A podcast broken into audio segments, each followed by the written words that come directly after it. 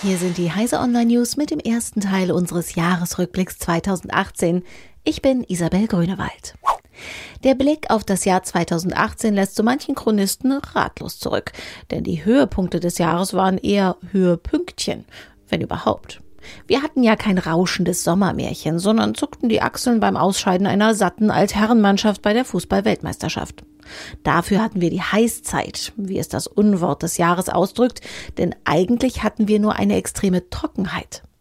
Dutzende von Windows-Updates oder Nicht-Updates oder falschen Updates kündeten passend von dem auch ziemlich trockenen Problem eines veralteten Betriebssystems. Natürlich gab es Hypes, denn was wäre die IT ohne sie, aber sie passten zu diesem 2018. Wie war das noch mit Vero, dieser Facebook-Alternative, die plötzlich in aller Munde war? Eigentlich begann das Jahr mit einem Bombenschlag, Meltdown und Spectre. Vier Wochen lang überstürzten sich die Nachrichten mit einer Schauergeschichte nach der anderen. Nichts weniger als die schwerwiegendste Sicherheitslücke der IT-Geschichte hielt die Welt in Atem. Als dann das Ausatmen begann, war es nicht die Erleichterung, sondern eher auch ein Zucken. Alles technisch ungemein schwerwiegend, weil die Lücke in der Prozessorarchitektur steckt und es bislang nicht klar ist, wie diese geändert werden kann, ohne die Performance zu bremsen. Von den Nutzern hat sich nach der ersten Aufregung niemand so recht betroffen gefühlt. Dazu war das Ganze zu kompliziert und ohne konkrete Auswirkung. Da ging das Interesse verloren und ein allgemeines Schulterzucken blieb. Computer sind halt unsicher. Was soll's? Nach dem großen Knall folgte das Knallchen. Anfang März rabbelte sich die von Union und SPD geführte Regierung auf und stellte das Kabinett vor. Besonders apart die Digitalzuschnitte mit einer Staatsministerin für Digitales und einem Minister für digitale Infrastruktur und Auspuff. Auf dem Weg zur digitalen Nation spendierte die neue Regierung im Laufe des Jahres einen großen Kessel Buntes. Wir bekamen einen Kanzleramtschef zuständig für Digitalpolitik, einen Digitalrat, geleitet von einer McKinsey-Beraterin, eine Digitalethikkommission und eine Enquete-Kommission Künstliche Intelligenz. Im Bundeskabinett dazu noch einen Ausschuss für Digitalisierungsfragen und eine Kommission Wettbewerbsrecht 4.0 für Online-Angebote. Auf eine Aufzählung all der Testfelder und der Zukunftsprojekte, mit denen die Digitalnation Deutschland voranstürmt, verzichtet dieser Jahresrückblick. Das Thema autonomes Fahren sorgte für den nächsten Höhepunkt in der Berichterstattung, sowohl von der Häufigkeit der Nachrichten wie vom Leserinteresse her.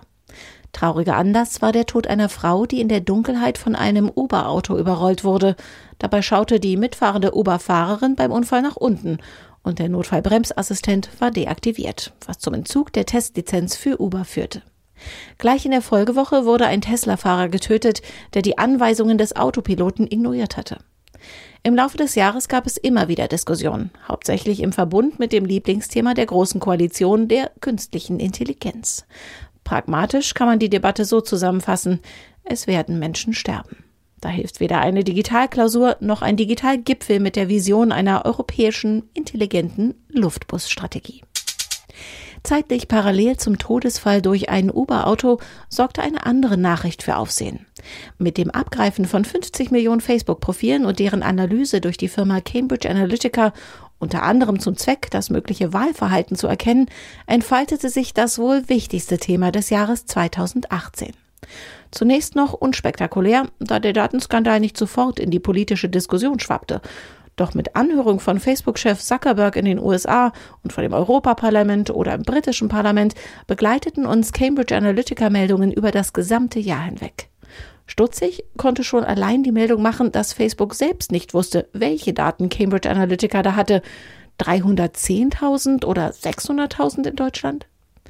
Damit war die großmäulig versprochene Information der Betroffenen durch Facebook Makulatur.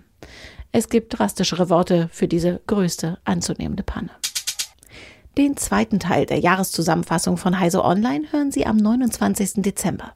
Und ab dem 2. Januar werden Sie dann hier wieder täglich über Neuigkeiten aus der IT-Welt kurz informiert. Bis dahin finden Sie alle aktuellen IT-News auf heise.de.